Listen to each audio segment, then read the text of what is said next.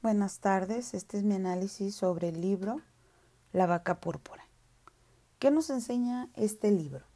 Este libro nos enseña a ser extraordinarios, a ser diferentes, a perder el miedo, a que existe muchas formas en cómo podemos ser diferentes a los demás, cómo debemos estar preparados para las críticas y a pesar de eso, si nosotros realmente creemos en el producto o el servicio que queremos proporcionar, seguir adelante. Si es que realmente esto representa a la vaca púrpura. Ahora, ¿qué es esto de la vaca púrpura? Pues la vaca púrpura es algo diferente a todo lo demás ya existente. Yo quiero emplear mis ideas, yo quiero emplear todos mis conocimientos y todo mi entusiasmo en crear algo innovador.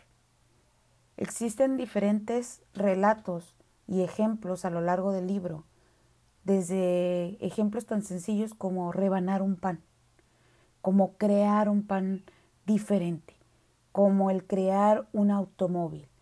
Eh, y precisamente eh, es interesante que a veces de algo tan sencillo se pueda llegar a crear una gran idea. Es muy fácil estar atrás de los demás. Es muy fácil que no estemos a la vista de la crítica de los demás. Es muy fácil ser aburridos, es muy fácil tener miedo, es muy fácil ser igual a los demás. Lo difícil es creer en algo y hacerlo, que el proyecto o el deseo que nosotros tengamos salga adelante. A lo largo de todo este libro existen diferentes enseñanzas, las cuales no me gustaría leer tal cual, textual. Pero es interesante cómo nos va llevando de la mano y con todos estos ejemplos o algunos de los ejemplos que se les que les estoy comentando nos lleva a tener entusiasmo y nos dice cuál es la fórmula mágica casi al final del texto. Y entonces estamos esperando, ¿cuál es esa fórmula mágica? para yo ser esa vaca púrpura o crear esa vaca púrpura o esa P que me hace falta a mí. Y entonces dice, por fin, ¿cuál es el plan? No hay ningún plan, no hay ninguna fórmula secreta, no hay ninguna varita mágica, no hay ninguna receta tal cual que nos diga cómo ser diferente a los demás.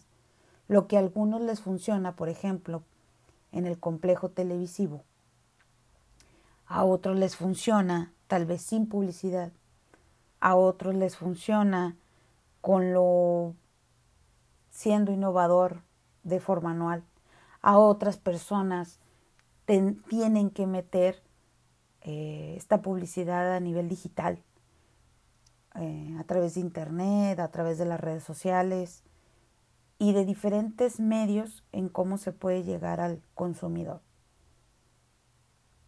Entonces, al no existir esta fórmula mágica, realmente esta fórmula la tenemos dentro de nuestras mentes. La tenemos ahí esperando a ser desarrollada.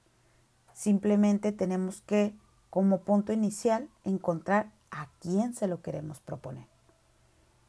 En diversas bibliografías revisadas se, se complementan con este libro, donde nos habla sobre tener un sector de la población a quien tú le vas a dirigir tu publicidad o tu marketing.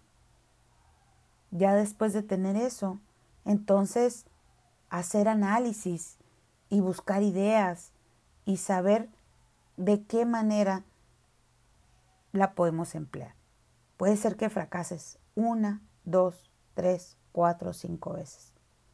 Pero esto, nos, esto te debe de ayudar a no desistir, a buscar otra idea que probablemente en algún momento dirás, esta era la buena, esta fue la mejor de todas.